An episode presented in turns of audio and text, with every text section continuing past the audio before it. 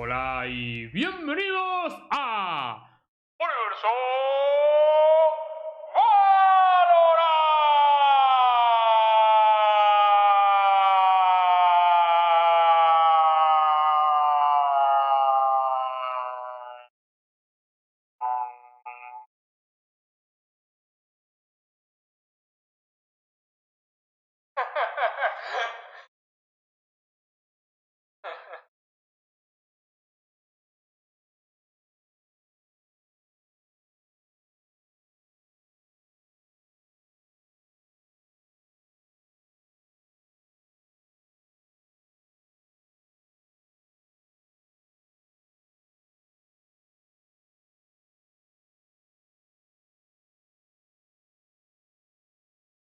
¿Sabes qué creo, Rojo?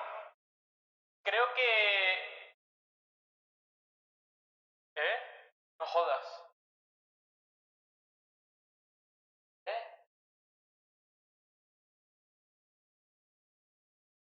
No, espera, espera, espera. Igual, igual tienes razón, ¿eh? Un segundo. Igual tienes razón, ¿eh? el micro, ¿eh? Ahora Es verdad. está.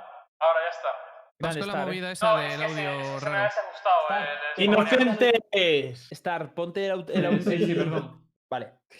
Vaya Eh, plan. Que, Star. que escucha, que las botellas son las botellas de agua de mi gato, tío. Y tengo la papelera ahí porque si no la revienta, ¿sabes? Pero Ah, sabéis vale. que la gente no sabe de dónde viene esta conversación, nos está escuchando, ¿no? Vale, O sea, vale, tú bueno. imaginas que alguien acaba lo que de le he dicho a Lucas Rojo, que me gustaría que viese en plan, es que esta cámara me parece que le sienta mejor, te favorece, se te ve más apuesto, más profesional y también te diré que parece que se ve mejor. A mí me da la sensación, ¿eh? Que tú A ver, No, se, no, ve, no, no. se ve mejor. Pero ¿sabes por qué lo creo, Lucas Rojo? Porque creo que tu cámara tienes que limpiar la lente de vez en cuando, el polvito y esas cosas. ¿sabes? Hace, hace que no la limpio, ¿eh? Buah, Una- una llamando- una valletita, ¿eh? guarro, Está tío. guarra, ¿eh? Está Está, guarro, claro, es que ya se nota, porque es que estoy viendo una cámara de muchísima más calidad que la cámara de cualquier móvil y veo que se ve mucho Se mejor, como dice el resto. No pasa Eh, nada. Lucas, yo Oye, creo pero- que esa cámara es muy de Ángel Martín. ¿Puedes decir algo rollo bienvenido al informativo de...? ¡Cómeme la polla, Lembo! ¡Let's go! Bien dicho. Lo típico que Vale, chicos, Ángel vamos a dar primero la bienvenida a señor Ulises. Bienvenido otra vez más aquí con nosotros. Hola, ¿Cómo bonitos. estás? Bien, estamos hoy fu- full chilling, full chilling. Estamos Full de relax. chilling. Mira, hoy tocan muchos topics, eh, muchos internacionales. Hay, hay un poco de todo. Hay un poquito de salseo. Voy a comentar un poquito por encima lo que vamos a ir tocando. A nivel internacional, vamos a hablar de FPX, de su salida de- del analista que tienen. Vamos a hablar de Dead Fox. Vamos a hablar también de estos rumores que están llegando sobre que, bueno, que G2 está en tryouts y uno de ellos es Thick. Vamos a hablar también de Dcop que se ha salido de Kinox. Vamos a hablar, eh, bueno, por supuesto, de la noticia bomba de que Get Right entra en Valorant. De eh, también el- lo de, bueno, un tema controvertido, un poquito controvertido que ha habido con el tema del Rewind Valorant. Y bueno, es que hay muchos temas, ¿eh? que a lo mejor algunos no tocamos Controvertido. controvertido, lo que sea, ¿no? Como se diga. Y también vamos a ver si nos da tiempo a tocar el, el topic de un artículo que han sacado, ¿no? En VLGG sobre cinco, bueno, los cinco IGLs por excelencia NA, hablando sobre el Valorant y cómo es, eh, se compone, pues, cómo creen que ellos es el juego, con qué personaje se puede IGLear y cuáles no, ¿vale? ¿Os parece bien? Me parece fenomenal, impresionante, in- impecable. Inaudito. Vale. Pues vamos a empezar primero con la noticia. No, no vamos a empezar con lo que más chicha tenga. Vamos a empezar eh, con lo de analista de, F- de FPX. Se sale de FPX. Imagino que por los resultados, ¿no? Estaba claro que no iba a ser el único cambio que, que iba a haber, ¿eh? El tema de- del señor. Pero una Melo. cosita de esa noticia. eh, no, Cuéntanos. ¿la, puedes poner- ¿La tienes puesta en pantalla ahora? Está? Es un tweet, sí. Eh, El analista es. Doombrox o algo así se llama. Sí, pero es que no entiendo. El, el final del tweet es muy de cachondeo, ¿no? Es que no, no sé ver, la a ver, a ver. exacta, pero Ac- dice: This after Anjay found Dumbros is baiting in coaches Steven. Is sea, baiting coach statement. ¿Cómo? Pero el Fragon, pero escucha, el Fragon este es otro coach, es el de Vitality, ¿eh? Sí, es que que es es de- troleo, troleo, has que comido- es un Ya, pero troleo. Te has comido troleada, ¿eh? Te has comido troleada, Hit. Yo no la he Venga, puesto, ¿eh? Yo no la he go, puesto, ¿eh? No, a Ah, ver, bueno, bueno, quien se, ¿quién la ha quien se la haya comido, quien se la haya comido. ¿Quién la puso? pero una cosa, pero una cosa, pero Ahora una no cosa. va, sí. Ahora no, no lo digo. Le- Vale, ¿Cómo pues se cae el lembo, eh? Yo No, no, no, yo tienes, que, puse. tienes que decir quién la puso. No fui yo, ¿eh? O sea, que tienes que Yo tampoco he sido, pero no Se pasa está nada. riendo en pantalla. No pasa nada, no pasa ¿Nada? nada, da igual. De todas maneras, una No, cosa, eh, ¿podemos traducirla a ver el, el- el salseo que ha habido si no? Es Lembo, vale. Yo no sé ni quién es, o sea que imagínate. Si lo he puesto yo o no. O sea, Eso No básicamente fui yo, de hecho yo todavía no sé si es troleo porque no entiendo el final, es que no, lo- no entiendo la traducción de eso. ¿Estar? No Que soy estaban yo. jugando, que estaban jugando Tenman. por favor. Pero Star, que no ¿quieres sé traducirlo, que es baiting in coaches 10 men. Que estaba, que está, o sea, En que- mixes de 10, que estaba troleando, Escuchadme. baiteando en, en mixes de 10. Escuchadme, por favor. Que hay, hay un Discord donde están todos los entrenadores de Europa y donde se juegan 5 para 5 los entrenadores. Sí. Entonces, Ah, vale, lo que está diciendo el tweet es que estaba Ah, vale, con baiteando el- en esas partidas.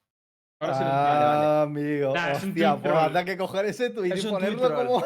Es un tweet troll. No, pero ¿quién ha troll. sido? ¿Quién ha sido el que lo ha ¿Quién ha puesto? ¿Quién, puesto ha- quién ha esto, sido, tío? tío? ¿Qué? Está, está feo, tío. Está feo señalar, tío. Hip Hop troleadiña, tío. ¿Eh? Tipo King, entonces. Que yo no he sido. Ay. Yo te lo El Lembo. Bueno, lo que está riendo el sea. Lembo, el Lembo. El Lembo, Eh, Que ¿eh? no he sido yo, si yo lo he visto en directo y he Más dicho uno- esto que es. Troleada, troleada. Troleada. A ver, probablemente Sí, yo- haya sido yo porque soy el que más cosas pone, pero no he sido yo.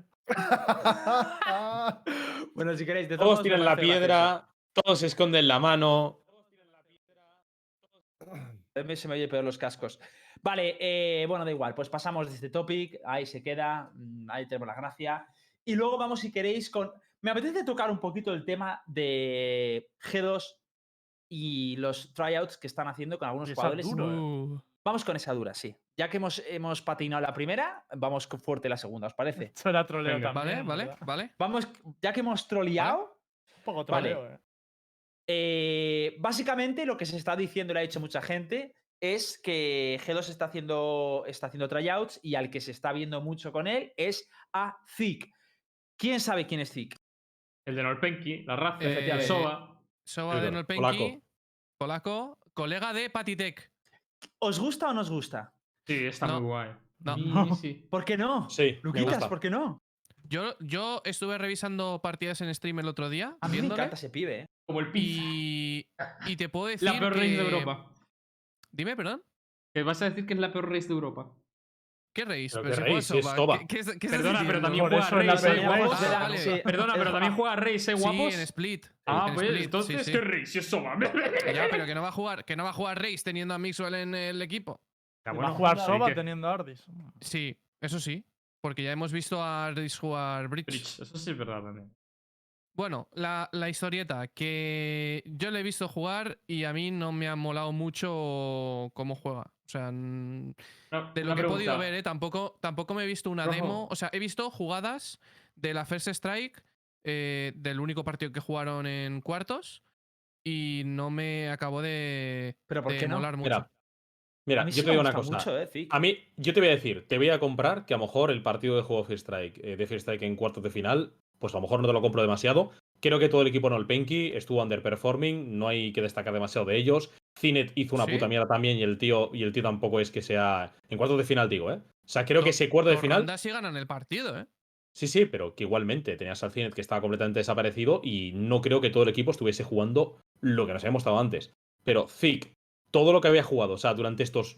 Desde que terminó la última Ignition hasta que empezó la First Strike, para mí, Zik había demostrado ser uno de los mejores jugadores de Europa. ¿Puedo hacer un inciso con Zik? No tengo dudas de ello, ¿eh? O sea, el tío es una bestia. Con Soba es buenísimo. Y con Reis en Split no juega mal.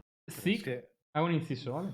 Zik, Ah. para mí, es un jugador que, gracias a Dios, es un jugador profesional que está demostrando que hay un problema en las rankeds. Y lo pongo en pantalla, ¿vale? Este es su historial de combate de las últimas partidas que ha jugado. Es un tweet que puso hoy.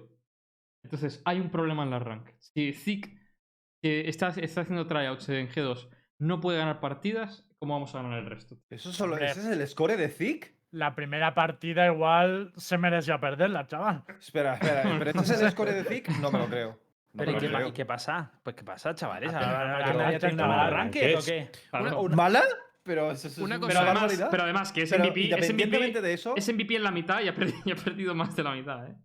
Una cosa. que em, horrible, tío. Co- Con, con respecto a Zik, porque esto es algo que me parece súper importante recalcarlo. Lo primero, ¿de dónde viene Zik? que hay que recordar que viene del Fortnite, ¿vale? ¿eh? Lo ¿Cómo le segundo, lo segundo, que le han fichado No, para que sea IGL, ¿vale? es que sí. Tiene 19 años, ¿vale? Y, y, esta- y estamos hablando de que en un principio lo que está buscando G2, ¿vale? Eh, o lo que yo creo que debería buscar G2 es un IGL que, o por lo que han dicho que van a buscar, un IGL que les ayude a mejorar la toma de A decisiones. ver, eso es lo que han a, a ver, eso realmente no lo ha dicho G2, lo ha Bueno, dicho vale. David P. Y, Lo ha dicho y- y David ya P. dijimos aquí que suena a la mítica de te echamos por esto, Vale, pero no vale. es esto. Ya, ya, Pero- a ver, está claro, pero también te digo, esto, esto que ha recalcado Rojo es una de las cosas que yo quería mencionar. Y es que eh, yo dudo mucho que G2 eh, hayan tenido a DVP como IGL eh, p- porque DVP haya eh, impuesto a que él quisiese ser IGL. Yo creo que todos han llegado a un acuerdo a que quien debería IGLear es un poco DVP. Pero También no esto puso un tuit, a- no puso a un mí me da a David entender- P diciendo que él iba a- que, que por sus huevos iba a igelear o algo así, o un, Lo un- está, por lo visto están diciendo en el chat que lo ha dicho Mixwell hoy, que están buscando un IGL. Es que a mí lo si que no me cabe en la cabeza. chaval a lo mejor, Re- a lo re- mejor no es Zik realmente al que van a fichar. Sí, a lo Y mejor. está- no. También es posible. Es que esto que ha recalcado Rojo a mí me parece muy importante, tío. ¿Cómo puedes hacer que jugadores tan veteranos como tiene alguno, eh, o sea, sin ir muy lejos, Mixwell, tío, pueda eh, respetar a, to- todas las tomas de decisiones que pueda eh, generar eh, un chaval de 19 años que viene con una experiencia de 19 años? Que además no es que venga del counter, ni es que haya venido de, de ser una estrella en el counter, ni, ni mucho menos. Es, A ver, pero a mí me, me cuesta mucho verle, cajar un ¿no? jugador A- así, tío. A ver, habrá que Habrá que verle. No, no, verle. no. Pero, o sea, yo, yo, lo, yo lo que. Yo a lo que me refiero con el, con el comentario es. O sea, yo soy muy escéptico con esto. Porque yo a Zik, o sea, le amo porque viene del Fortnite. Y a mí todos los jugadores que vengan del Fortnite, de puta madre. Pero mm, soy muy escéptico con esto. Porque creo que va a ser muy difícil que en, en nivel top alto o en el nivel en el que se supone que debe estar el mejor equipo de Europa, vaya a tomar buenas decisiones. O sea, se Sí, va- sí. creo que creo que va a haber un punto de IGL en el que se vaya a equivocar mucho y no sé cuánto le van a permitir en el caso de que escojan a Zik eh, cuánto le van a permitir equivocarse, que creo Estoy que es una, un, un- un Pues factor fíjate que esa para mí no es mi preocupación. Yo, Estoy de acuerdo contigo, tío. Yo te digo una cosa, si consiguen fichar a un chaval con 19 años que viene del Fortnite, ponerlo de IGL en G2 y que salga bien, el ojeador que haya hecho eso, por favor ponerle un monumento. Pero aparte de eso, a mí no me preocupa tanto que el chaval marque bien o no, porque entiendo que si le fichan es porque realmente está cumpliendo el rol bien, porque lo van a probar y sabe bien. Pero lo que sí que me preocupa un poco es cuando lleguen los conflictos, porque claro, no es lo mismo que el IGL y el que tiene que marcar sea un tío con un montón de experiencia que pueda enfrentarse a cierta gente o tal, a que esté discutiendo un chaval de 19 años que está empezando en el juego y tal, con eh, Miguel, un tal. O sea, sabes que hay muchos Es que hay, problemas. yo- ¿eh? A ver, yo un momento, un una- segundo, Una un alta segundo. probabilidad de que las cosas salgan mal. Si Eh, o sea- a mí, sa- ¿sabes quién me encaja mejor, por ejemplo? Un jugador como Jico. Ahora Sí, mismo yo no creo que en traer. G2 me encaja aún más un jugador así, tío, Pero- con una pero- experiencia, pero veterano. Pero es A que. ver, un segundo, un momento, esos. porque estamos, Ay, estamos pensando en una parte. Estamos pensando en una parte y no estamos pensando en la otra. O sea, vale, eh, yo estoy de acuerdo en que un veterano, alguien con experiencia, era algo positivo. Yo lo mencioné en su momento Existence. Existence ya ha firmado por NIP. Entonces, bueno, pues Mm. eso se evapora. Yo también estoy de acuerdo en esa, en esa sentencia, pero creo que estáis planteando el un problema que no tiene por qué existir, porque estamos hablando de que el IGL se tenga que enfrentar a Miswell, se tenga que enfrentar a Ardis.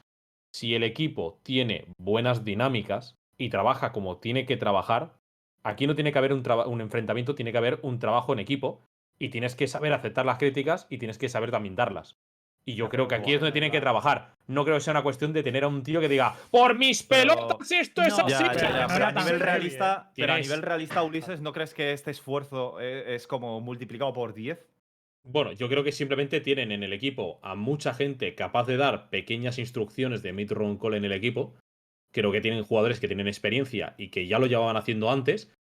Creo que no tener un IGL muy tener un IGL muy drástico no les iba a beneficiar demasiado, pero sí tener un IGL que sea flexible les podía venir muy bien. Yo por eso mencionaba el caso de un Existence, porque es un tío que se adapta bastante bien a los equipos, es muy flexible, escucha las opiniones de los de compañeros, hecho- o al menos es la- la- lo que se vende de él desde por, a- fuera. por aclarar Está- antes de nada, yo no me refería a conflictos tan hardcore, ¿eh? me, defendía, me refería a una simple discusión de, oye, quiero plantearlo así, yo quiero plantearlo así. Creo que el trabajo y el nivel no es lo mismo y siempre se dan esas discusiones en cualquier equipo. Una cosa, Pero es que, hay, pero- hay pero mucho pero es que entonces no vas a fichar a nadie, porque si no lo respetas. Hay mucho Ya, Inri- pero. Perdona, está- dale, está. No, que yo iba a decir nada más que hay mucho INRI en la, en la veteranía y en la experiencia de, de- de- de- de que sea IGL o pueda serlo o no eh, ZIC. Y la realidad es que a un equipo como G2, como estáis mencionando, igual una persona eh, con un poquito menos experiencia les viene bien para el nivel de IGL que necesitan, ¿no? O sea, quiero decir, a nivel de conflictos, yo estoy de acuerdo con lo que estáis diciendo de que igual si empiezan a surgir dudas de cómo IGL a ZIC, es verdad que ahí puede haber problemática porque van a empezar a hablar los egos y ahí no creo que haya un determinado control de eh, no, eh, todos sabemos hacer pequeñas críticas y tal, sino más bien una cuestión de confianza, de que se empieza a perder la confianza en lo que dice el IGL. Eso Y a es. mí es donde radicaría el problema. Pero yo no pondría mi mano en el fuego porque un tío sin experiencia no pudiera IGLear un equipo como G2. De hecho, creo que les viene mejor un pibe que no esté, que no esté con la cabeza sellada en su, en su forma de dirigir y en su forma de, de- de- de mover un bueno, equipo, por así decirlo. Al final, A ver, si ellos, si ellos deciden ficharlo, entiendo que encontrar en él características para poder ser el IGL que necesiten a futuro. Quizá no en el corto plazo, un tío que tenga buena comunicación, que sea calmado, que sepa coger, recabar las ideas de sus compañeros y transformarlo en una idea grupal y que al final los cinco piensen como, como uno, que es el trabajo principal que tiene que tener. Entiendo que si lo llegan a fichar es porque cumple con eso o porque encuentran a un chaval que tiene el talento y prefieren depositar esa confianza. A lo mejor pillan y dicen, Ardis, haces DGL, que vas a jugar el rol de Bridge o lo que sea, y, que, y claro. pillas a Zik y dices, mira, pillo a este chaval, tiene 19 años, viene del Fortnite, tiene una aim brutal, tiene, es un escándalo de jugador. Es más, me ido a mirar un momento las estadísticas solo por curiosidad de los últimos dos meses y las estadísticas de los últimos dos meses a lo que ha sido toda la First Strike y los eventos que ha estado compitiendo, estamos hablando de que son una puta barbaridad para ser un tío que en su gran mayor parte de partidos está jugando con Soba y que son muy pocas que juega a Raze. No, el Zik es muy Pero a bueno. ver, una, una cosa. a ver, El jugador es buenísimo. Eh, es buenísimo. pero Es aquí por- a- buenísimo. hay gente en el chat que está diciendo que, bueno, por ejemplo, que me dice, da igual que sea experimentado, no, lo importante es que sea bueno. Y Isco, y, y Isco decía, luego él no tiene experiencia en ser IGL y míralo ahora. A ver, para mí son cosas completamente distintas. Una cosa es que tengas experiencia en ser IGL y otra cosa es que tengas experiencia y un background. Y creo que Zik es verdad que no tiene un background en lo que se refiere a esta clase de juegos a nivel de, pues, por ejemplo, como tienen otros IGLs de DNA o, o aquí en Europa. Y él tiene un background muy grande. Por mucha que no tuviera experiencia, al final se nota. O sea, es porque has tratado con muchos IGLs. Entonces, es verdad, yo soy partidario de que hay que dejarle ver, porque a lo mejor el tío luego sorprende, pero sí que tampoco podemos obviar el hecho de que si no vas con ese con eso mamado de antes, en principio puede haber desconfianza, que yo lo entiendo. ¿No? O Pero sea, yo, yo creo que hay un. O sea, o por lo menos he querido entender a Star. eh, corrígeme si me equivoco. Star, tú has dicho que no necesitan tan. O sea, un IGL tan puro al estilo Lowell de marcar esto, de hacer. O sea, un he IGL dicho- rígido, ¿no? No he dicho que no lo necesiten, he dicho que igual a su. Yo a se lo he cómo- dicho. A cómo. A, Mm. a lo mejor Chris sí lo ha dicho, pero yo lo que me refiero es que igual eh, les conviene más por cómo, por cómo juegan ellos un- una persona un poquito más liberal, un poquito menos rígida, Mm. sí. Es que tengo la, tengo la sensación de que no les va a servir eso el año que viene.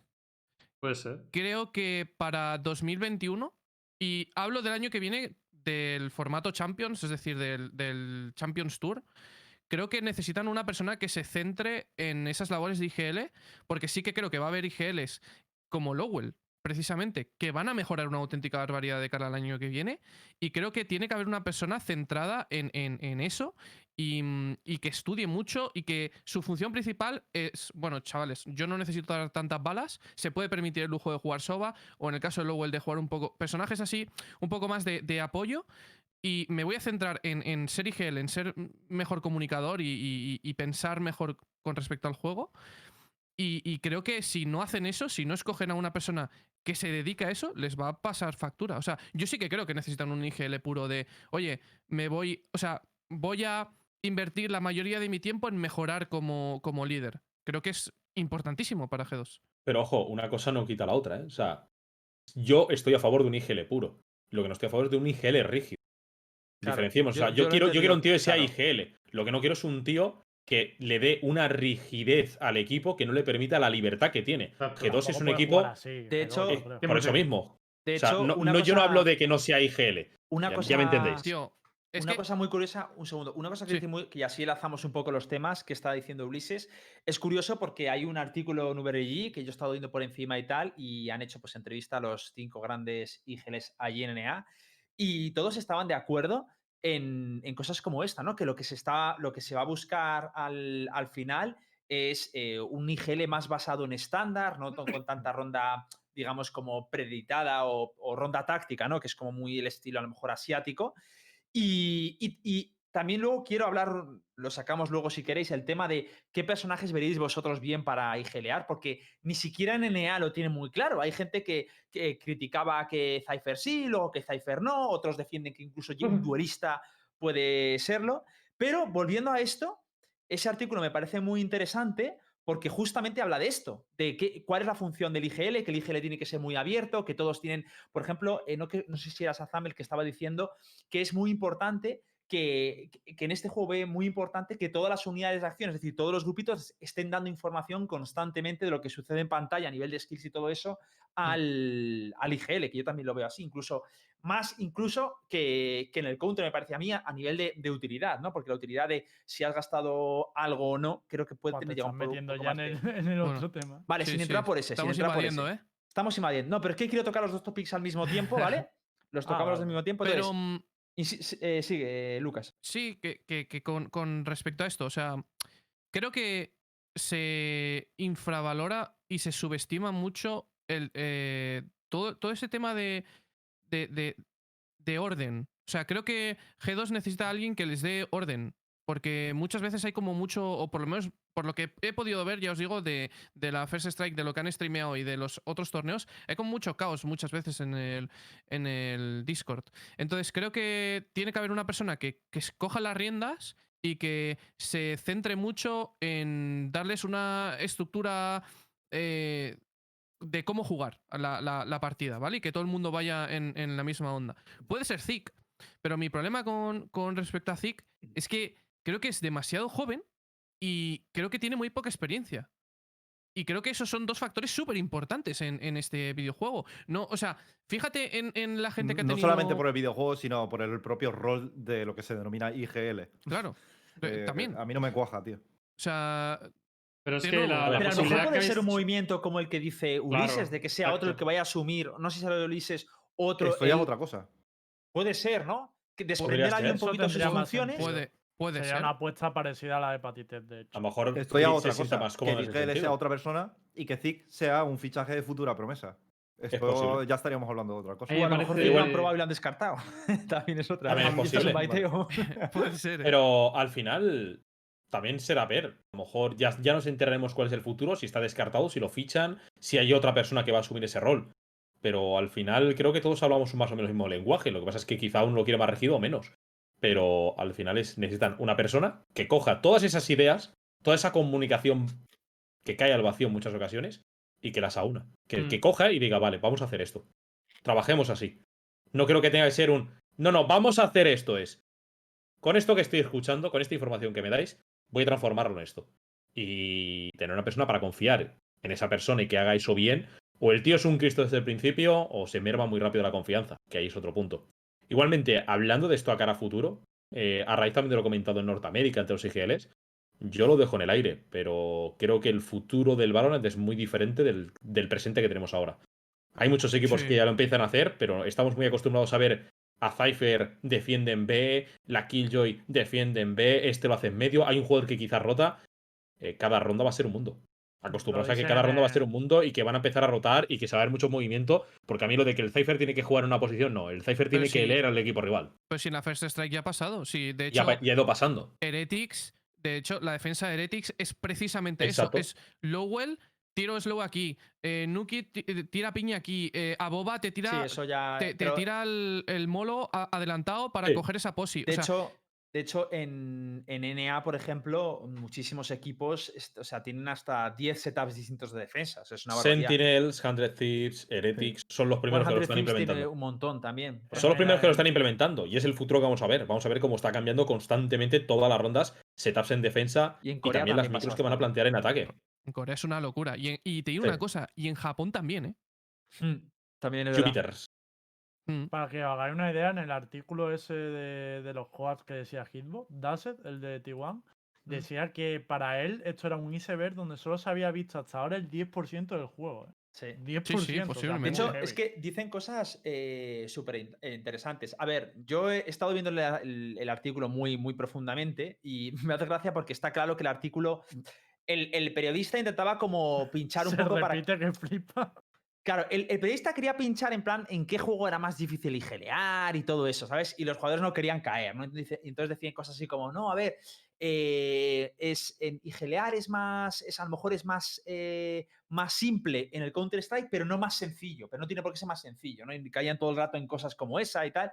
Pero cosas que me hayan parecido curiosas, por ejemplo, es lo de, lo de igelear, ¿no? Que eh, no sé si era Sazam el que estaba diciendo que, que él sí que ve a un duelista eh, jugando de, de IGL para los calls, eh, otro que si Omen, que, que Cypher no.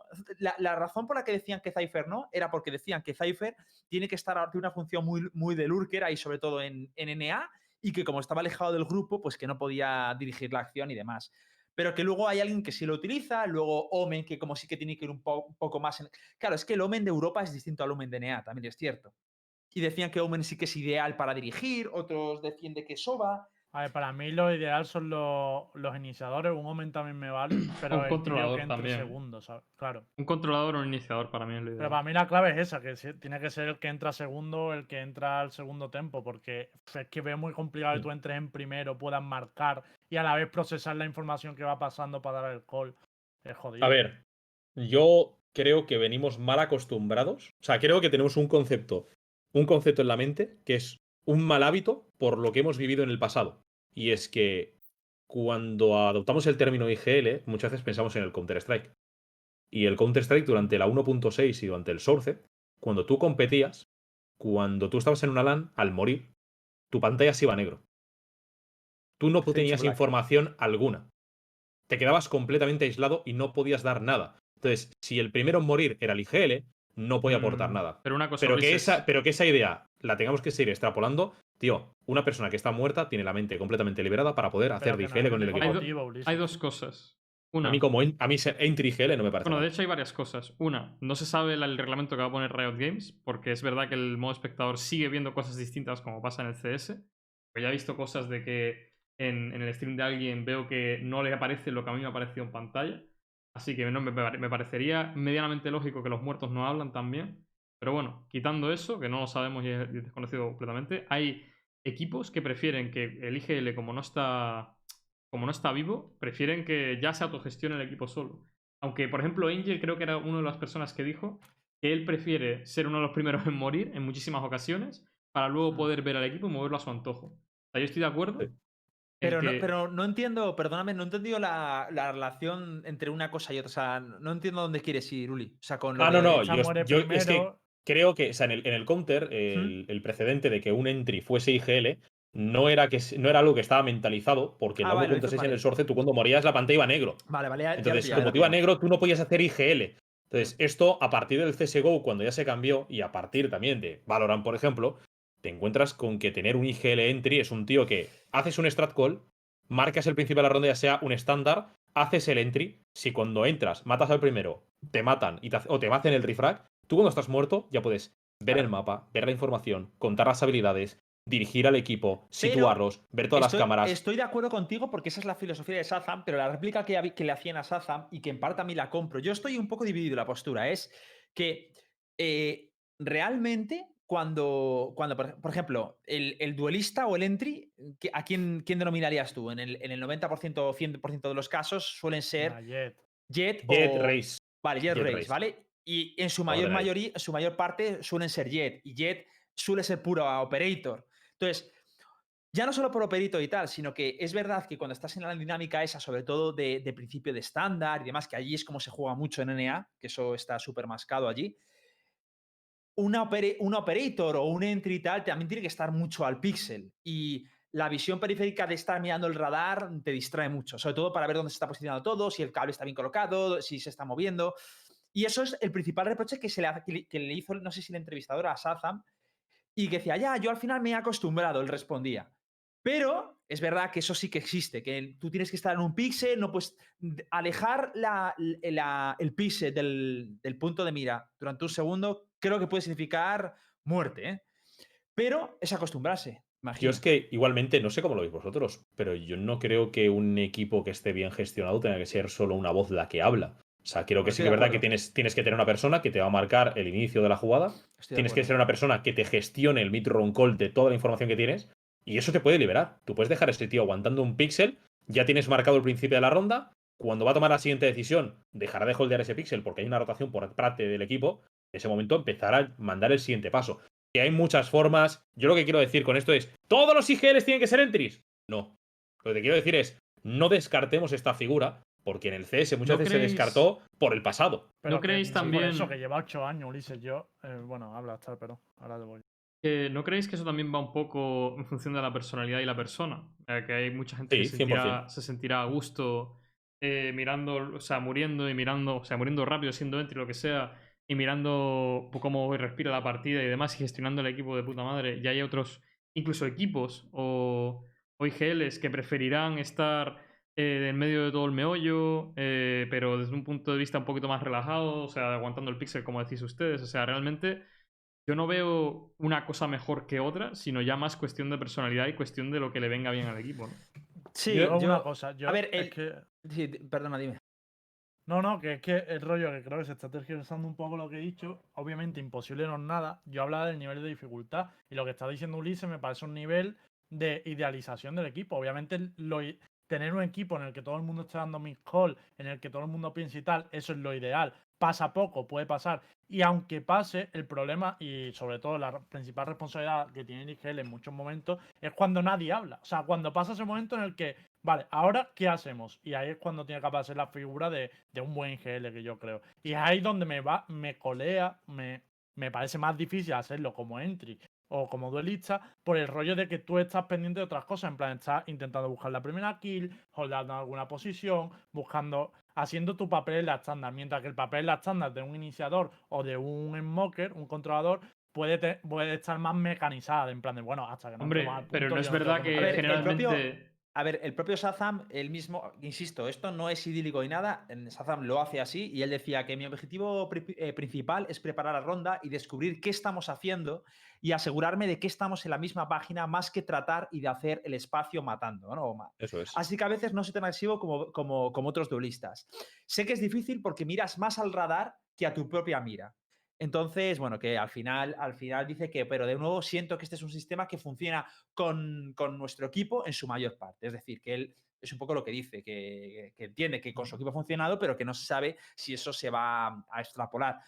A mí me parece que se ha encontrado el punto de equilibrio y puedo hacerlo, genial, pero sí es verdad que me parece un poco problemático porque sobre todo el IGL para mí, por mucho que haya mucha gente dando información, tiene que dar el último call, que es el call decisivo, que es cuando se está cerrando ya la estándar. Y el vistazo que tiene que echar es el del mapa y ver dónde ha llegado cada uno en su estándar, si ha habido baja, dónde están las skills para tomar la decisión de entramos aquí, fake, tal. Y esos segundos son los que me parecen más drásticos porque es cuando también se producen los pushes en defensa. Hmm. No sé, esto es. Lo que sí quiero hacer, una- reconocer una cosa es eh, que es esto que dice FNS, ¿vale? El, el de Envy, que hace un, un apunte final que me parece súper importante. Lo veníamos diciendo hace, hace varios meses y que quiero ver vuestras reacciones. A ver si pensáis igual. Está un poco mal traducido porque tú sido con Google, pero dice: Creo que los IGL que declaran eh, eh, ruses en A o B, o sea, del tirón, sin haber establecido como estándar, se irán quedando atrás. Mientras que los IGLs que son capaces de realizar, eh, de, de ejecutar bien la media ronda, ¿no? que sería la fase de estándar y todos estos, haciendo buenas estándares y coordinando estrategias que aún no han configurado previamente el servidor, son los IGLs que van a tener éxito. Esto también lo dijo Miswell hace unos meses, no sé si acordáis. ¿Esto lo veis así o no, no. lo veis así? No está hablando también de cosas distintas. O sea, porque un... Sí, sí, no, he cambiado de tema, he cambiado de tema. No, no, no, no. Bueno. Me refiero a que él mismo se está, en, en cierto modo, hablando de cosas distintas. Quiero decir, un. IGL que no puede, o sea, un IGL no puede partir de estándares el 90% de la partida y el 10% hacer rushes. No, sí lo puede hacer. De hecho, cambios de ritmo, él lo dice. Claro. Este es el último fragmento. Pues Sí, sí, sí. Sea, Yo creo que simplemente te está diciendo lo mismo que dice todo el mundo. O sea, un IGL tiene que dar mid roll call, si no, ¿qué está haciendo? No es un IGL puro, es un stat caller. Un stat caller Vale, un tío que te dice, sí, vamos para A. Estándar para B, acabamos en B. Creo que viendo. Fake B, vamos a pero- pero ojo, cuidado. un, un- un- un- un- hay, hay mid-callers que es en O sea, me refiero. Hay rondas tácticas con mid-call. Me refiero. Oye, chicos, vamos a hacer A. Hacemos eh, contact en A. Van directamente a contact. a- hacen contact en A. Ven que hay resistencia, que no matan a alguien, que no pueden entrar. No, nos vamos, eh, tocamos medio y entramos para B. Eso es un mid-call realmente. El problema es que has partido de una ronda táctica que es la entrada en A vendiendo todo el mapa. Entonces, que insisto, creo que hay, al final hay un combo de ambas cosas, de también hay, eh, cambios de ritmo y el juego se basa en eso. Pero eh, se puede hacer, ¿eh? De hecho, en Corea se ve un montón. Lo de van todos a una bomba, ah, no, bueno, pues nos vamos a la otra, y se van todos a la otra juntitos. Es, es acojonante como lo hacen, pero es curioso. Pero, o sea, yo creo que todos tenemos claro, o todo el mundo tiene claro, que en este, en este juego no puedes marcar un Rusha o Rush B. O sea, es, Sí. es como muy loco, Sí, ¿no? hay, Es, yo- no, es- es o sea, loco, sí, pero sí, sí los he visto y, pues y sí, funcionan, ¿eh? Claro, mi claro. partida es el Cambios de ritmo. 90%. Sí, Sí, eh, eh, hablo, hablo de partidas. platino, la Creo que depende de un cambio, de, un- de una lectura y de, y de saber Claro, lo que, de- pero- de, lo que parte el otro equipo. No es a lo que se está ¿sabes? refiriendo, a lo que se está refiriendo este hombre es que no puedes. Hay, hay muchas. O sea, hay muchas más oportunidades, creo, en el CS para hacer un Rusha que, que en el Valorant. ¿Me entendéis? Por spawn. Por comparativa, por- dices. Claro. O sea, que, lo que está haciendo es comparar juegos. Puede ser. O sea, creo, creo, que, creo que puedes hacer muchas más rondas rápidas en el CS En el count- en el count, ya. que, que Pero en el que. Valorant. Pero ¿quién Pero juega, ahora ¿quién juega rushes para decir algo así, Uf. tío?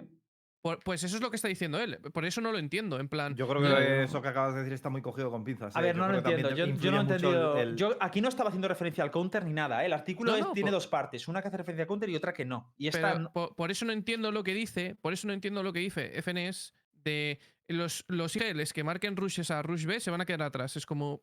Vale, o sea, porque Yo creo, eso- yo creo que él está diciendo es que. Y esto, es, y esto es muy típico. A día de hoy hay equipos en CSGO que siguen siendo así y hay equipos en balón que son así. Yo creo que él quiere hacer referencia a los strat calls. Que hay gente que simplemente es un strat es. call y que Mm, los sí. mid rounds no terminan de existir. Que es, Eso es. hacemos esto y ya está. Que eso dejará de existir y que tienes, necesitas equipos que, oye, sepan cómo establecer un estándar, cómo establecer un, un rush, Y creo cómo que hacer eso, un mid round call, cómo cambiar el ritmo. Y me da la sensación. un- una última. En principio, y sin entender mucho el juego, eh, el Valorant da la sensación de que invita más a hacer estas cosas que el Claro. counter. Da la sensación. Sobre porque si todo os por fijáis, CJs. Claro, por los agentes, porque solo tienes un smoke, no te puedes arriesgar a palmarlo a mitad de ronda. Es y, que y sí da iba la sensación de que es en plan, oye, eh, todo tiene que como coreografiarse más que en el counter, porque no todo el mundo tiene los mismos recursos. Y encima que hay unas sinergia de habilidades que a lo mejor no encuentras tal que así en el counter y por eso, pero que luego no es así. Pero además. siento siento cortarlo tema- un segundo. Bueno, perdón. Termina todo. No, que, además el tema de, los agentes es extremadamente importante y por eso yo creo que eh, va a evolucionar a, lo que está diciendo FNS, eh, que se hagan mid-round calls, que se empieza a base de estándar. Y es que también lo que estábamos diciendo antes de que la, en la defensa se va a cambiar siempre el setup y siempre va a, haber que partir de un determinado pico o sample de información, que no puedes partir una estrategia del tirón como harías en el CS, porque generalmente no tienes conocimiento de dónde está el Cypher, no tienes conocimiento de dónde está la Killjoy, el SOBA o lo que te pueden estar haciendo, y con un estándar por lo menos ganarías esa pequeña información. Yo lo que iba a decir es que me parece muy gracioso el contraste entre la conversación que, te- que estáis teniendo, que es súper interesante, que estamos teniendo aquí, y el chat que está hablando de, de lo que son sus partidas. Y ha dicho Google algo que hay que destacar, que es, damos ocho rondas seguidas para el mando en B. No se pueden esperar que vamos a ver. Rusbe, mueres, siguiente ronda. Hemos perdido nueve rondas en B. No se van a esperar otra vez B. Claro, son dos estilos de juego. A mí es que me apasiona el estilo de juego de Ranked, tío. Eso es divertidísimo, no sé por qué no se aplica. Pero eso qué rango ocurre, porque en mis partidas no lo veo. Eh, a ver, eso ocurre en bastante. Yo estoy en diamante y sigue pasando. No. no. Eso Sí, está sí, sí, inventando sí. Lembo, ¿eh? Rusear Eh, punto todo el rato, estar. No o, tenemos. eh, Te lo grabo. Hitbox, o tenemos muchísima influencia en la gente con la que jugamos, o se lo está inventando Lembo, ¿eh? Yo soy. A ver, es que igual el que marca los rusos soy yo. Eso no lo he dicho. Es un mundo. Oye, os debo decir una cosa. Es que hay, hay unos temas que sí que me gustaría charlar, que es, eh, lo- bueno, pues eh, tanto Steel como FNS y tal dicen cosas y Days también sobre el counter y el Valorant. No sé si tocarlo en este programa porque me parece muy interesante a ver qué opináis. Uno dedicado. sí, ¿no? Podríamos hacer uno dedicado. Pero hay que hacerlo friendly. O sea, porque es que ahora- versus Valorant el miércoles, yo lo veo. Hay que hacerlo Friendly friendly. no, a cuchillo. Mitad Valorant, mitad que hacerlo friendly con y- respeto. Y solo sale uno de esa Es que también es verdad que yo esto lo, poní- lo decía en un vídeo. eh, da la sensación de que cuando dices que algo es más sencillo o menos sencillo, como que estás diciendo que es mejor o peor, ¿no? Sí, Por sí, la peña se echa el cuello. Pongo un ejemplo, ¿eh? Pongo un ejemplo que puse en vídeo. A mí, eh, por ejemplo, el Fortnite, lo que es eh, a lo que en, en mecánica se refiere, me parece más complejo. Que, por ejemplo, el. Counter o el, o el Valorant. Y Pues, quería ser friendly, me enfado, ¿eh? anulado. En construcción. construido una casa en el que es la- Es la realidad, o sea. Sí, pe- pero, claro, pero no. eh, me- Y luego el juego me parece una mierda, lo siento, Lucas. enfado, cabrón. No, a mí también. sí, Pero estoy en el una Valorant. cosa no quita la otra, no hay nada de malo en eso. Sí, sí, ¿no? es que. En huevos a decir eso otra vez. Puta. No, a ver, yo estoy de acuerdo, yo estoy de acuerdo con Hitbox, eh. La mecánica y la agilidad eh, mecánica que se requiere en Fortnite eh, no lo Sí, necesitas no, es en mucho más No rápido, ra- tener ese, es esas que acciones por minuto en, en el Sí, teclado. en el counter no sale gente volando. Claro, lo compro. la en Un el counter no hay una banana volando por el mapa. sí, sí. Pero ya, Pero pero estamos- lo que que. no estamos hablando de gente volando. Aquí hay gente volando en el Valorant, Lembo. Yo ya te digo que sí hay gente volando. Van en Ya, ya coche, sé, chaval. Aquí también hay gente volando. Van en coche, chaval. Mira, van en, van en un coche tan que así. Van conduciendo el coche con la Phantom y pa, pa, pa, pa, pa, se van cargando la peña. Te lo digo yo que sí, que van en coche, sí. ¿Qué coño Sí, es luego la gente sube y dice, mejor vertical line. ¡En coche, chaval! Mira, mira, mira, mira, mira. Dejo atrás, dejo atrás a los diamantes, ya se ve cómo sale Así alejando el coche. así vas en- en Ferra- haciendo Ferrari Picks, ¿no? Hombre, No puede ser esto, tío. ¿Qué- Y luego no tiene te falta asomar una banda por, por la Pero si no tío. tiene carnet. Y no tengo carnet, ¿eh? ahí. Lo peor es que no tengo carnet, sí. Que te vas, que te vas a estampar. Eh, Star, una cosa, hay un aviso, hay un aviso en tu capó, ¿eh? Pone que revise el maletero. Lo digo por si lo quieres hacer. Ah, no. Bueno, eh, No, vamos a ahora dejar no. si queréis esto gritos. un poquito, un poquito atrás. Vamos a ir saltándonos algunos topics. Eh, Antes bueno, de que cambies el tema, Dale, dale. solo una cosa. La gente tiene que aprender a diferenciar, que eso lo, lo ha dicho Lucas, o sea, lo ha dicho Hitbox, Lucas también. O sea, me refería a Lucas Avariegos. Los Lucas. Eh, los Lucases. Que una cosa sea simple no quiere decir que no sea difícil al mismo tiempo. O sea, que el LOL sea más simple, por ejemplo, que el Dota, no quiere decir que la dificultad para ser un profesional o para ser uno de los mejores jugadores del mundo sea más sencillo que lo es en el Dota. Que sea simple significa que no tiene complejidad saber lo que tienes que hacer. Otra cosa es que sea lo suficientemente bueno o lo suficientemente veloz o que lo sepas aplicar todos los conceptos que hay detrás, que es lo complicado. Lo mismo pasa yo con Valorant, hecho- de CSGO, hecho, a veces la con simpleza- Fortnite, con Rainbow. con A veces la, ci- la- la simpleza hace las cosas más complicadas. ¿eh? Exactamente. Y Sí, os pongo un ejemplo. Exacto. ¿Sabéis que, o sea, el, el ajedrez y las damas, cuál diríais que es un juego más difícil? Eh, a ver, a ver, aquí también te están ver, columpiando, no. eh. Cuidado con este No, terreno. no, no, no. Cuidado con este Escucha, terreno, hay- yo me he metido, No, escucha, me ¿dónde- meto. No, no, no. La puta charca. Ahora, ahora Escúchame. me dirás, no. el- Me, explica- eh, no me vayas a decir que las damas es mucho más complicado de la Nara, gente. Nara, Nara, Nara. El Hay un manifiesto, hay un manifiesto de un pibe que lo demuestra.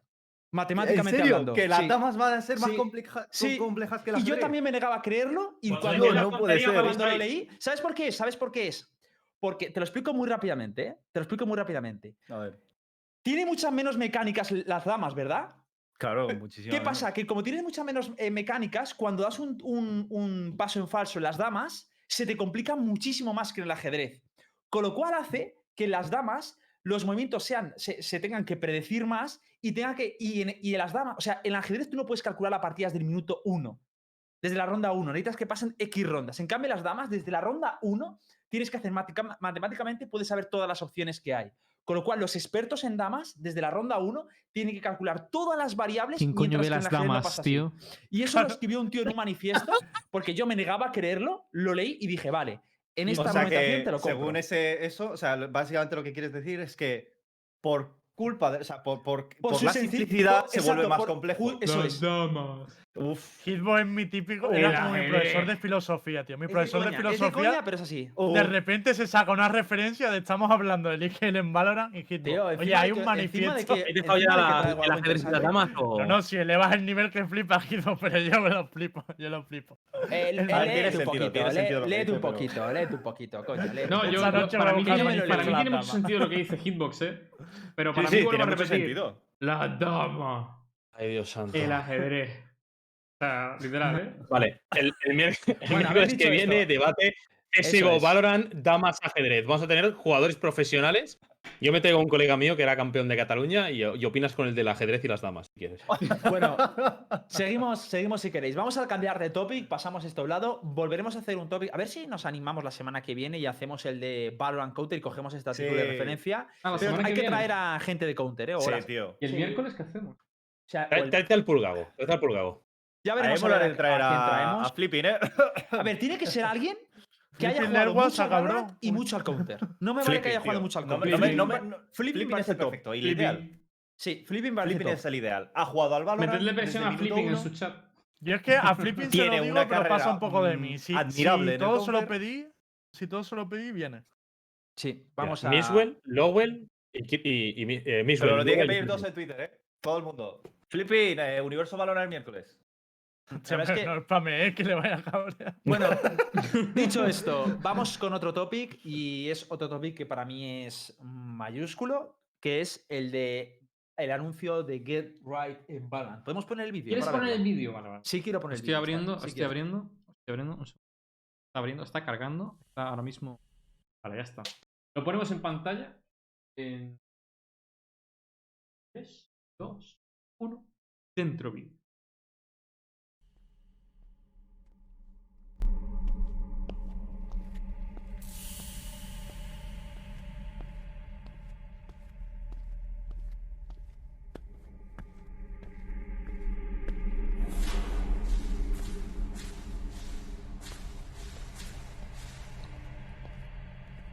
Casi como en mi casa, chaval.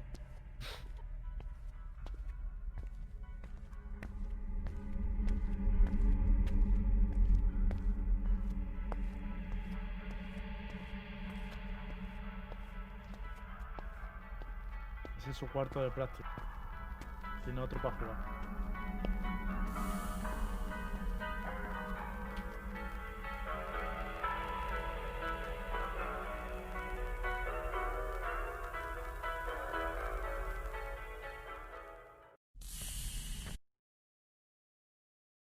La movida es que hay seis eh, cositas de esas, ¿eh? Al vídeo. Eh, vídeo El vídeo dice poco. eh, sí, eh, dice muy poco y es un poco. ¿eh? A ver, la gente dice, estoy convencido de que, Está se va, de que, de que va a entrar el Valorant, se va a pasar tal, no sé qué. A ver, yo veo esto y, y puede ser un bait de, de- de- A ver, no es el Día de los Inocentes porque eso solo es en España, si no me equivoco, este día. Sí. Pero... A ver, eh, para quien no lo sepa, eh. Get Right es un jugador que fue es un, un- un icono del Counter-Strike, ¿vale? ¿Cómo? Para que el que no lo sepa. Hay gente que no lo sepa, a mí me lo han preguntado, ¿eh? chat, ¿eh? Duro, Pues pero que me lo se vayan dicho. del chat. Joder, Lucas, tío. ¿Cómo? Pero Lucas, tío. ¿Cómo no vas a saber quién es Get Right? Rojo, tío. Ah, Dice Naxos que ha escuchado que es Byte. ¿Alguien cree que esto es Byte? No, ni de coña. Yo creo que 100% podría no. serlo. Pero... Ni de coña. no. eh, o sea, ni de coña. No creo, están- que es- alguien, no creo que alguien tan grande hiciese eso. Sí, Es Cami un ha tiro dicho en el eso me parece razón. Sí, tiene- creo que tiene razón. Es verdad que es como muy serio como para que haga eso. Pero ¿tiene por qué significar que sea de jugador? No, No. eso sí que no. De creador de Puede ser de. Puede, ah, Claro, Está Hay, jugando a hay una cosa que a mí me llama la atención. Yo me paré a mirar las armas y dije, Dios, coño, a ver si es que va, va a Es abrir el ese- AWP, la USB. Pero Ulises, No, a espérate, ver- a ver si- que, dime, dime, dime, que yo presto toda la atención. Cuando dice estas cosas siempre viene un leak o algo y se confirma. A ver, dilo, dilo otra vez. No, no, no. Yo me puse a mirar todas las armas y me paré a pensar dije, a ver si es que en realidad lo que el tío va a hacer es montar su propio club, tiene un inversor detrás, lo que sea, Ah, ya. y que lo que está anunciando es que va a fichar un equipo de Valorant un- y cuando se van iluminando los diferentes. Pero claro, justo el que está a la izquierda del Valorant y el que está a la derecha del Valorant son exactamente iguales. No hay ninguna diferencia entre uno y el otro. Entonces, es algo que no me concuerda. Pero sí que es verdad que si os fijáis a la derecha, se ve como una cosa muy larga. No tengo ni idea de qué es. Puede que sea su tula. Pero no te quería decir más lo a- que era Ulises. Pero, pero no sé, es como que me hace dudar. O sea, a la izquierda y a la derecha son cosas muy raras. Entonces, tengo mi teoría de que en realidad lo que va a presentar es un nuevo club, o va a firmar con un club, o va a hacer algo con algún club, y van a tener ahí una multi-squad, o algo sufi... O sea, yo qué sé, Algo van a tener un equipo Hiton, para- ¿no? Va a ser como Hiton. Sí, así, sí. tipo Hiton. No, o sea, Como figura, tal, no sé qué, ¿no? Sí. Dice un tal aquí, un tal Decay. Ah, vale, vale, Decay, vale. Que, que es. mm, Pero claro, es que esto, lo de que es Byte. Es que yo creo que es Byte en el sentido de que no va a ser jugador. De que es Eso lo que dice. Uli. Seguro que no va a ser Seguro porque- jugador. O sea, no, seguro no, me refiero que, Ah. que si es Bide es por eso, que, pero que algo con Valorant va a ser, que Ryan no, se, no saca este vídeo y luego no lo hace, que no es así. No es un No, no. que vaya por la calle, ¿sabes? ¿Te imaginas? Bueno, No es tu amigo el gracioso. una cosa, una cosa importante. Tenemos que recordar que con Shroud pasó algo muy parecido y aún no ha pasado nada. Shroud sacó un Hostia, es vídeo. verdad, es verdad, ¿eh? Raúl sacó un vídeo con, el, con la Vandal y dijo Valorant. Y nunca supimos qué fue. Y ahora también con Get Right. Pero ¿Ha eso sacado no este encajaba vídeo? con el timing de que volvía a Twitch. Lo, de, lo del arma y la bala y todo eso, el vídeo. Eso encaja con el No. timing de, en el Pero que es que era, o sea, literalmente era solo de Valorant, ¿sabes? Pero está jugando mucho. Es que le he pedido un poco la pista a Shroud. Está jugando mucho No. Valorant. Últimamente no, de hecho no ayer estuvo jugando. jugando bastante al Tarkov. A lo que juega O sea mucho eh, el Shroud siempre es al puto Tarkov. Jugó mucho al Valorant, mucho un tiempo, y lo dejó. O sea, ya no lo he visto con Valorant desde hace dos meses ya. ¿Verdad lo Hizo el meme, dice- la broma de que montaría un equipo, que volvía a competir, que lo dijo en directo, después al día siguiente lo desmintió. Eso también es verdad. Pero es no que entiendo eso, también es un ¿por qué tío coño baitean, tío? Más O sea, que- gracioso y eso. O sea, Ro es un creador de contenido. El y va es gracioso. Rollo, tiene un perfil más de creador de contenido y que le pega es más hacer ese tipo eh, de Shroud. cosas. Es más soso el cabrón. Es ¿eh? Un Pero Shroud perfil es más de dar gracioso. información didáctica ¿Quién, y todo quién el hizo mundo el meme de triste? Es eh, el Shroud contento. A punto, teniendo en cuenta que todo el norte. Menos expresivo, cabrón. tilteado. Es refiero, haters. en Guerra no, encajaría tanto hacer eso, porque es que No, está muy ligado a lo deportivo, tío. pero Raid está como, eh, como unido a Ninjas sin pijamas, ¿no? No sé si se fue ya. No, no, no. ¿Qué va, tío? Sí, con niñas sin pijama tuvieron una cantidad de problemas de la hostia. Salieron de ahí, vamos, agradeciendo No, salir. no solamente con como jugador, yo creía que era ya socio de ellos, tío, porque es que lleva tantos, llevaba tantos años con ellos. Lo que no No, sabía es que acabaron muy mal. con ellos. ¿Acabaron muy mal o qué, Uli? No sé exactamente cómo fue, no, ahora mismo me pillas un poco frío en el tema, pero al parecer había problemas de impagos, habían problemas de. Sí, Ninja sin pijama estaba metiendo un montón de follones con los jugadores, eso también. que debían dinero a un montón Vaya, de vaya. gente. eh, salió también, ¿cómo se llamaba? El que estaba al principio, no me ha salido el nombre ahora, el que estaba al principio con Guerra y demás en la época de NIP, que después se pasó a comentarista, que estuvo haciendo de, de analista sobre todo, idea. como caster.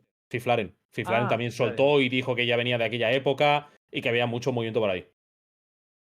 Vaya, no lo sabía. Que había mucha fifla, vamos. Eh, me Pues dicen que, bueno, han dicho en el chat que en la página web de Guerrilla hay una cuenta atrás de 11 horas. Que a lo mejor sí?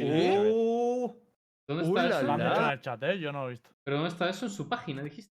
En su, en su página web han dicho. En su deep, deep, deep web. Es get, getright.com. Eh. Getright.gg. Get-right.gg. Hay una cuenta atrás, hay una balita. Get. Lo, lo dejo aquí, tío. Hostia, eh. 11 Joder. días, 20 horas, Ah, 6 11 minutos días. y 52 segundos. Sí, Ay, 11 pues, días, montón, tío. 20 horas, 6 minutos. Es para enero. Estamos hablando de que esto es. nah, va a haber un equipo de Valorant. Sí. Estoy casi seguro, tío. Yo también. Eh, Que vaya a jugar él o, O no. eso, o el tiempo idea. que van a necesitar para prepararse, no sé, pero. 20 Oye, días me, si pa- me parece razonable estar un mes Es intensivo. el rollo para el día 8 de enero, ¿no? La balita, la balita de Right. ¿A quién le dará? No lo sé. ¿Te imaginas? Ese No, quinto player de es G2 y tardan 11 días en Son 12 anunciarlo. horas. A ver, es- no sé qué. ¿Estáis No, diciendo que que son son 12 días, horas? que son días. Buah, Son sería días. la polla, ¿eh? Que Raiden en G2. No sería la polla porque no pinta ni con cola. la verdad. Hombre, ma- más, más me pinta él que, que, que sí. A mí no, a ver, ¿eh? Guerra yo creo que entrará un proyecto sueco, eso casi seguro. A mí no, la verdad. No creo que vaya un proyecto inglés. De todas maneras, hecho para la gente que venga de Valorant y tal, eh, que no conozca la trayectoria de Raid, sí que me parece un golpe duro al counter en el sentido de que para mí es una leyenda. De hecho, la gente lo que estaba esperando ya era su retirada y que se retirase a lo grande del juego y despedirle y todo el rollo. Y que, pues, una de las leyendas de Mira, tu juego, declarado mejor jugador del dos. mundo y tal, diga esto. Me faltan dos para derrumbar al CS. Simple y. Uf, y te, es que sí. y te, Simple, Mira, es duro. y te diría Pasha también, tío. Pasha y Ya, Simple. pero es que. pa- Yo me- Hombre, me faltaría también. Hombre, realmente todos los de Virtus Pro es como que están ahí por los memes, tío, ya, porque. Pero lo de Simple sí que sería, sería un punto muy fuerte. Y sobre Vale. todo que se, mete, que se involucre clubes, tío, como Astralis, Navi. Vale, vale, vale, un segundo. faltan aún, tío. Eh, yo no me he fijado. Yo he visto el último vídeo porque había mucho hype y vi el RT y la gente hablaba del vídeo del último Get Right. Pero siete días antes del anuncio del 26 de diciembre, por un tweet que son siete días, puntos suspensivos, que lo puedes pinchar si quieres en directo, son 36 segundos, sale en un callejón, como mirándose, mirando hacia todos los lados, en plan como que se le ve así como un poco alicaído, con unas escaleras que van hacia arriba, ¿Mm? y está en el callejón así como si estuviese un poco encerrado. Empieza a caminar, deja caer la camiseta de Dignitas al suelo, que es el equipo en el que está jugando para CS, y empieza a subir las escaleras hacia arriba como dejando algo atrás. Sea lo que. Y después, a los siete días, sale el anuncio en el que sale algo Valorant. Puedes ponerlo si quieres en el directo, pero lo tienes ahí. Uli, ¿tú qué, crees, ¿tú qué crees que va a ser? ¿Club? Hombre, yo creo que tiene más sentido que sea un club. No estamos hablando de. A ver, que Guerrero puede hacer lo que le salga de la polla, en realidad, pero estamos. Tampoco es. Coño, Guerrero tiene 30 años. Tampoco es que. es- podría estar dos, tres añitos más si quisiera el Valorant compitiendo. Mm. Me suena más a. allí. Me Si suena más a club. jugador no haces esto, yo creo. No haces tanto hábitos, rollo. Esto te lo está Es que, preparando ¿sabes. ¿sabes lo que me pasa? Todo depende de cómo de ambicioso sea él y cómo lo quiera ver.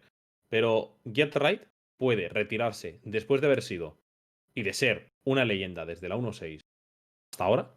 ¿Mm? Que su último paso era salir de NIP, irse a Dignita. Y cuando nadie daba un duro por ello, volver a demostrar de, hey, seguimos aquí. Y podría retirarse ahora y quedar como una leyenda. Y hacerse su club, crear su marca, trabajarlo desde ahí. Ahora, que el tío tenga más ambición, quiera llegar al balón y demostrar que la leyenda sigue viva y que sigue adelante, a mí me pone muy cachondo. No te voy a engañar. Es que encima se viene el personaje Lurker. es que ojito, Le ¿eh? gustaba mucho jugar Cypher, el cabrón. Bueno, a ver si es Lurker.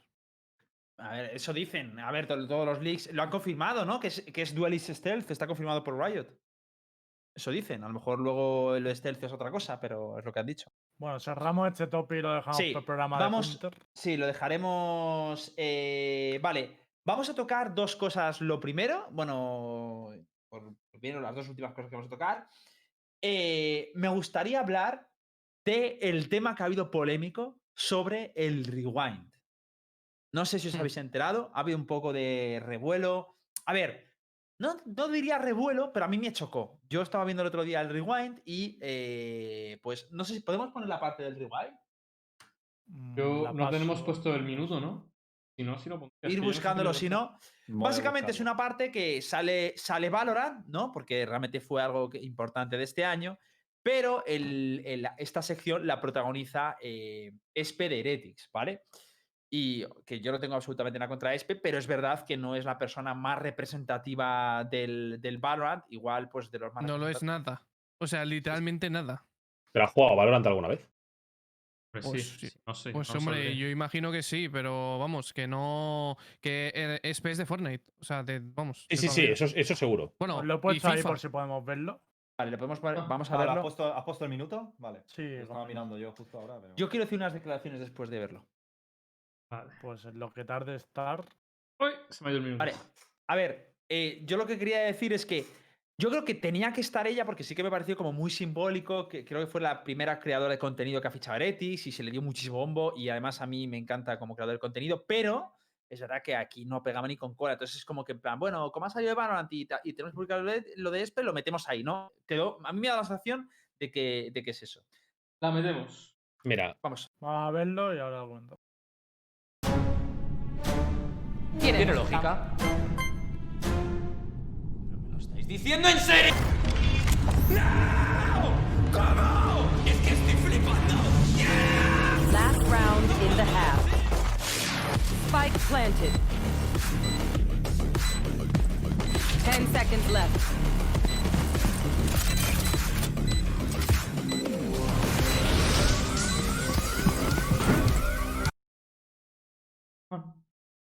Ya está. a La ver, declaración es brutal, ¿eh? digamos, digamos dos cosas. O sea, primero, corregidme si me equivoco. Esto no es un rewind oficial, es un chaval que lleva tres años haciéndolo, tres, cuatro años haciéndolo y el pavo es un crack y saca unos vídeos de la hostia. ¿Me confundo? No. Sí, el rewind es la hostia, de hecho. El rewind no, no, es la hostia, pero es un tío Sí. que los hace porque le sale de ahí, porque no es el rewind oficial. Entonces, bueno, pues al final el chaval este invita, mete, trae a quien puede o quien quiere.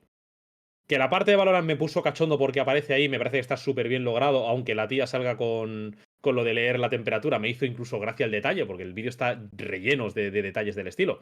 A mí me hizo gracia y me gustó. Que no tienen ni. O sea, creo que meter a Espe, pues me parece muy bien. La chica es la primera streamer que fichó Heretics, que la tía se le ocurra un huevo. Pero mira, yo lo siento mucho, me meto en Twitch Tracker, 17 juegos streameados en toda su historia en su canal, ni un solo minuto dedicado a Valorant. No, nunca. Ni un solo minuto dedicado a Valorant. No habla, o sea, se ha abierto el Valorant, ha sido en su casa para jugar cuatro partidas con sus colegas, pero nunca lo ha hecho en directo. Y que pongas como representación de Valorant a una persona que no ha hecho nada de contenido de Valorant, que cualquiera de las personas que salían en ese vídeo habían hecho más Valorant que ella. Sí, sí. La gran mayor parte de ellos. Ya, no sé. A mí me hubiese molado ver a un Mixwell, a un Black, a alguien que, coño, que ha estado contribuyendo a nivel de YouTube, que se le ha currado, que a lo mejor, que a mejor, o Mixwell se habría sido los más Sí. Yo es sí. que de que a lo mejor le han contactado y no ha podido. Claro, yo pensaba no eso, pudo, Mixwell no pero pudo. Miguel, yo pensaba eso, digo, Miguel la habrán llamado y no ha podido, pero es que Miguel puso un tweet Claro, es que, de que mi- no. De Podemos, hecho, si podemos poner el ver. de. Claro, que de hecho toda la polémica surge, surge un poco porque eh, Miswell puso un, un tweet diciendo que. Bueno, Hasta Broncano ha jugado más al Valorant. Ahí tienes Tío, razón, ¿eh? Es que, Broncano jugó más al Valorant. ¿sabéis lo que hubiera molado? Eh, que, que como em, Mixwell y Black tienen la coña esta del cuchillo, pues haber puesto ahí un duelo de cuchillos de, de Mix y, y de Mm. Black. Hubiera estado guapísimo, tío. La hostia. Mm. Claro, ahí está el tweet, eh, lo leemos. Pone, me hubiera gustado salir en la parte de Valorant, hubiera sido increíble estar con los más grandes. Aún así, soy un pequeño creador de contenido, pero vamos subiendo. Hay que seguir trabajando para algún día estar allí. Increíble trabajo hacer un vídeo tan currado. La parte de pequeño creador, a mí me dolió. A Bueno, ver, yo entiendo, yo- entiendo que comparado con la gente que está saliendo ahí, pues Claro. yo, yo lo entiendo Yo lo y, entendí así. y se agradece la humildad de Miswell así. Sí. Pero bueno, simplemente creo que querían meter a Espe porque querría meter a Espe y no tenía dónde meterla y dijo, bueno, pues quiero meter algo de Valorant porque también Valorant ha sido importante para este 2020. Metemos aquí y ya está. Lo metió con calzador. A mí la parte de Valorant Sí. me gusta mucho el detalle, me gusta Valorant, me gusta que lo hayan puesto. ¿Que Espe no representa nada? La verdad es que no. O sea, podías, si querías meterla, podías meterlo en muchos sitios. Quizá Valorant no era el más correcto, pero más allá de eso, bueno, al menos no nos han sacado. Podría haber sido un vídeo sin Valorant. Sí, es un detalle. Hunter no. No, no, cabrón. ¿El qué? ¿Qué juego? A ver, es que claro, tampoco ha, pa- ha pasado algo así como muy alucinante, porque claro, en, en Fortnite este año. No, no. O sea, lo digo para. No sé, igual es por eso. Todos un los poco, años ¿no? pasan cosas Joder, flipantes en todos el, los en el años. Fortnite, Sí, la verdad. pregunto, Fortnite pregunto. siempre pasa ¿Crees? cosas espectaculares. El Cada, pico en de season, de Twitch. ha Pero no solamente. Sí, lo de, Tío. pero es que eso lo, lo- lo del pico de The Gref fue después de la grabación. No. ¿O sí? Sí. Yo, No sé cuándo sinceramente, yo no sé por qué os quejabais No tanto del. Fortnite rojo, porque yo cada vez, tío, cada, cada, veo cada locura hacer por parte de Epic Games, tío. Lo de, lo de hacer un, un- Pero una cosa es el lo de contenido. invitar a, a J, Bal- J Ba- J Balvin, tío, y hacer un concierto en directo dentro de Fortnite, a mí eso me pareció innovador Pero y que al- espectacular. que al final yo creo que también tenéis que partir de la siguiente base y es el chaval que se ha currado el vídeo, esto le ha dado un huevo de tiempo editarlo, esto no lo ha editado en cuatro días. El, guion lo estaría, el guion lo estaría preparando cuando el lanzamiento de la beta, eh, posteriormente, estaba el balón calentito, empezó a contar con la gente, empezó a preparar y grabar las cosas, a montarlo. Ha estado un montón de meses currando y no le ha pillado pues quizá tiempo de poder contar. Quiso meter un detalle del Valorant, metió con calzador a la persona que tenía que meter ahí porque querría meter a esa persona y no sabría dónde hacerlo. Y le salió así. Y al final también es un poco pues lo que ha girado en torno a YouTube este 2020. El League of Legends es muy grande de hace muchos años, pero a nivel de YouTube quizá no ha tenido tanto impacto para ellos o lo que sea. O el Counter, el Counter Strike, bueno, es que el Counter Strike en España, por desgracia, nunca ha tenido tanto impacto. Y el Fortnite tiene muchas cosas grandes, no lo han metido, pues mira, a lo mejor no le hacía gracia o lo que fuera. Nah, pero está, pero está Gref, tío. O sea, es que yo creo que Gref es el representante de eso, ¿sabes? O sea, es que. mm, O sea, ves a Gref y dices Fortnite, ya está. Y SP también es de Fortnite, entonces realmente sí que está ahí metido. Bueno, Sí, a ver, ¿qué- detalle ¿qué ha sido eso? Ha sido, tenemos que meter Valorant porque ha sido, ha salido este año, lo está petando, tenemos que meter a Espe porque también, eh, pues coño, fue muy, muy sonado todo el anuncio de Espe, lo está muy bien. que yo te lo digo, a mí dicho, "Bien, me hubiese ya, molado vamos". más, me hubiese molado muchísimo más que la parte del Valorant hubiesen salido el Revenant, el Canecro y el Ibai, entre los tres intentando defusar la Spike y que ninguno fuese capaz. Haces un homenaje a la época del Team Culebrillas, que tenías ahí a Ah, los tres haciendo lo que podían. Y ya está. Y aunque no pongas ni a Misgo ni pones al Black, pones a tres personas que ayudaron al crecimiento de la escena en los primeros, en los inicios del juego Estoy de acuerdo. y que hicieron que también tuviera propulsión. Y ya está. Y pones esos tres y quedas de puta madre. Porque son gente que, en su mayor o menor medida, han contribuido. Sí, sí, sí.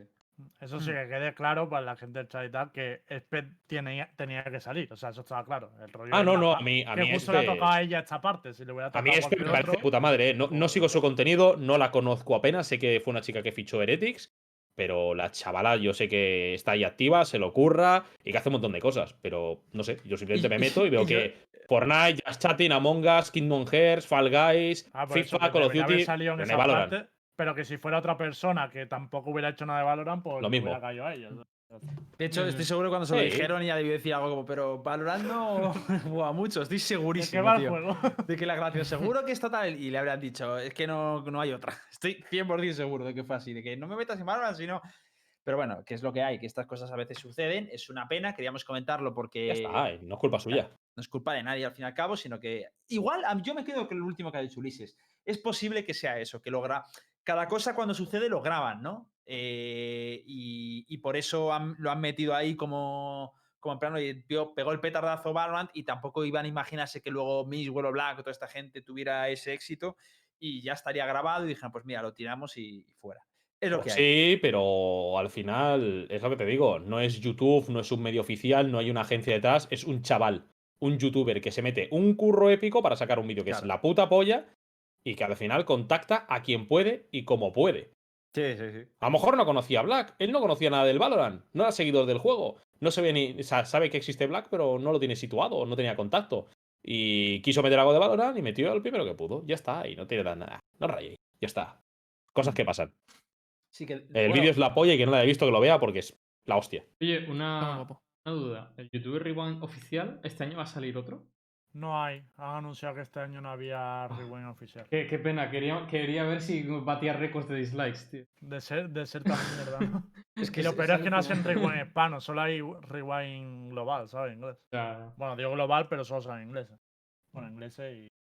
Pero es brutal que cómo ha superado este al, al otro. Bueno, también es que todo el mundo decía que los, los oficiales no. Al menos en los de habla hispana, ¿no? Que no eran como muy. No, es que no hay de habla hispana. Sí, o sea, que. le- Pero hace mención al habla hispana, ¿no? En comunidad española, ¿o no? hombre, Es el no- último literalmente iba de mejores momentos musicales, mejores. eh, Claro, no te quiero Ah, es garantizar que nunca haya salido nadie hispano, porque no estoy 100% seguro, pero si ha salido ha sido rápido, ¿eh?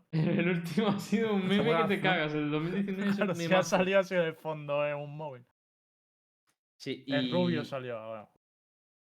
Y nada, y luego también, eh, bueno, también ponemos ahí una mención de que, bueno, que los de Heretics ya han recibido el premio de la, de la First Strike, que hacían fotos en su cuenta oficial. No sé si lo podemos poner por ahí, ya que estamos hablando de Heretics. Lo tienes por ahí. El premio está guapísimo, ¿eh? a mí me parece una putísima obra de arte. Me, me parece precioso, tío. No, la verdad es que para ser el primer trofeo está muy bien. Luego será de plástico, más- ¿no? ¿O no?